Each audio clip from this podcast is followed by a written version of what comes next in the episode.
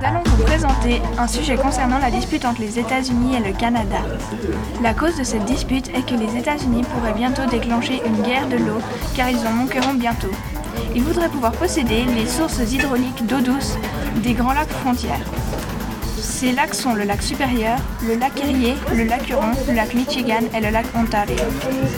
Il y a aussi un autre lac plus petit, le lac Sainte-Claire, mais il n'est pas compté officiellement dans les grands lacs.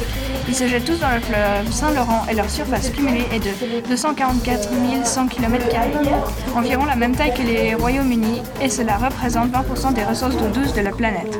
C'est énorme. Les grands lacs, depuis le début de la présence humaine, sont une importante source d'eau douce. Malgré leur taille, les grands lacs ont déjà connu un grand problème de pollution. Cela a été causé par des métaux lourds et divers produits chimiques. Les grands lacs se sont formés à la fin de la dernière ère glaciaire, dont une grande quantité est de l'eau de fonte, de glaciers. Donc la grande crainte des Canadiens serait que les États-Unis prennent possession des réseaux hydrauliques des Grands Lacs. Et surtout que ces grands lacs ont aussi un intérêt touristique pour les États-Unis, car entre le lac Erie et le lac Ontario se trouvent les chutes du Niagara. Les chutes du Niagara partent du lac Erie et se jettent dans le lac Ontario.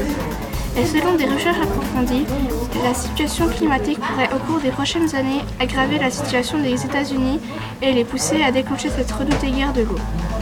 Mais certains pensent que les États-Unis et le Canada devraient se partager ces ressources hydrauliques que de se les disputer. Les experts des agences gouvernementales se sont réunis dans le cadre de la conférence des Grands Lacs et ils ont estimé qu'un tel scénario était tout à fait envisageable. Pour l'instant, les discussions entre scientifiques et politiciens restent plus ou moins courtoises, mais tension et pression. Et cela pourrait entraîner un conflit très sérieux dans les 20 prochaines années à venir.